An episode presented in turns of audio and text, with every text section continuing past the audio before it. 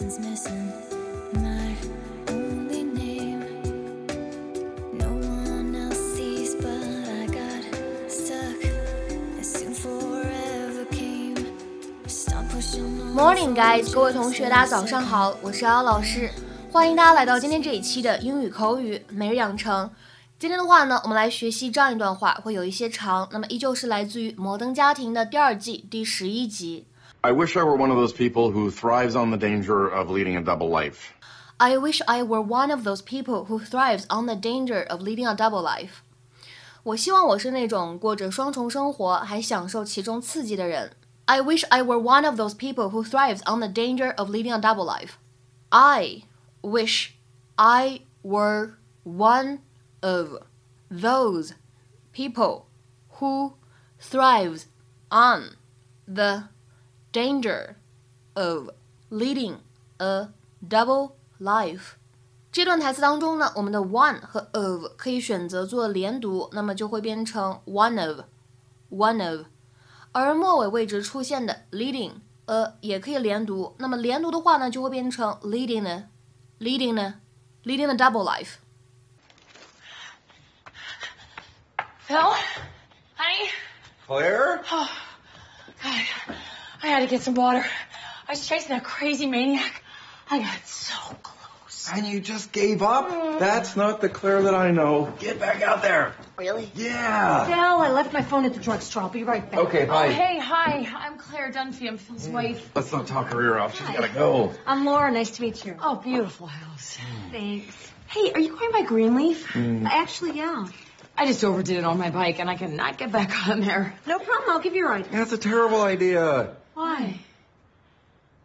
I wish I were one of those people who thrives on the danger of leading a double life. You know, Bruce Wayne, Peter Parker, Hannah Montana. That's a terrible idea. Because your bike is here. What are you gonna do? You leave it? That's rude. Oh, just pick it up whenever. Whenever that what's whenever? That's so open ended. Oh, stop it. Come on, Claire. Let's fly. I love her energy. I'm coming.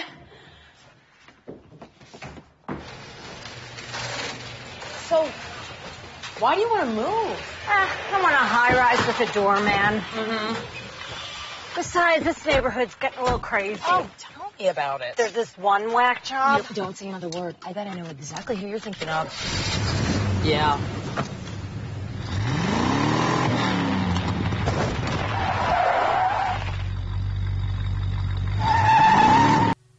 节目呢会稍微有一些难度，难度呢主要体现在 thrive 这个动词它的使用上。我们先说一点简单的，在我们今天关键句当中，末尾呢出现了一个动词叫做 lead，lead，l e a d。那么英文当中呢，这个 lead 它通常来说表示的是引导、引领这样一个意思，但是呢在这里它并不表示这样一个含义。在英文当中呢，lead a 什么什么 life。表示的是过着什么什么样子的生活，to live a particular type of life。比如说呢，lead a busy life，过着忙碌的生活；lead a normal life，过着平凡的日子；lead a quiet life，过着安静的生活。再比如说下面的这样一些例子，第一个，He was able to lead a normal life despite the illness。尽管生病了，但是他呢还是能够过上正常的生活的。He was able to lead a normal life despite the illness。再比如说下面这个例子，We certainly don't lead a life of luxury, but we're not poor either。我们呢虽然不是大富大贵，但是呢也没有一贫如洗。We certainly don't lead a life of luxury, but we're not poor either。下面呢第二点，我们来讲一下这个动词 thrive 它的一些用法。一般来说呢，它指的是繁荣或者我们说茂盛的生长。 那么像今天的这样一个视频当中呢，出现的场景，我们说这个 thrive 后面呢跟上了 on something，它表示的是特别享受某件事情，尤其呢还是那种一般别人都不喜欢的事儿。我们来看一下它的英文解释：to enjoy something or be successful at something, especially something that other people would not like。比如说第一个例子，Many people thrive on a stressful lifestyle。很多人呢乐于过着充满压力的生活。Many people thrive on a stressful lifestyle。再比如说下面这个例子，Creative people are usually very determined and thrive on overcoming obstacles。 Creative people are usually very determined and thrive on overcoming obstacles. 创造力强的人往往会有很强的决断力，且享受解决问题的过程。那么在今天节目的末尾呢，我们再来讲一下这样一个复合词，叫做 open-ended，表示的是开放性的 ，not restrained by definite limits, restrictions or structure。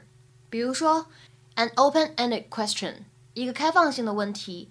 再比如说，we are not willing to enter into open-ended discussions。我们不愿意参与开放性讨论，因为有些人呢会觉得这个开放性的讨论感觉说了一整，最后呢没有达成什么一致，觉得呢沟通效率会比较低一些。今天的话呢，请各位同学尝试翻译下面这个句子，并留言在文章的留言区。She seems to thrive on adversity. She seems to thrive on adversity。这样一个句子应该如何来翻译呢？期待各位同学的踊跃发言。我们今天节目呢就先讲到这里，拜拜。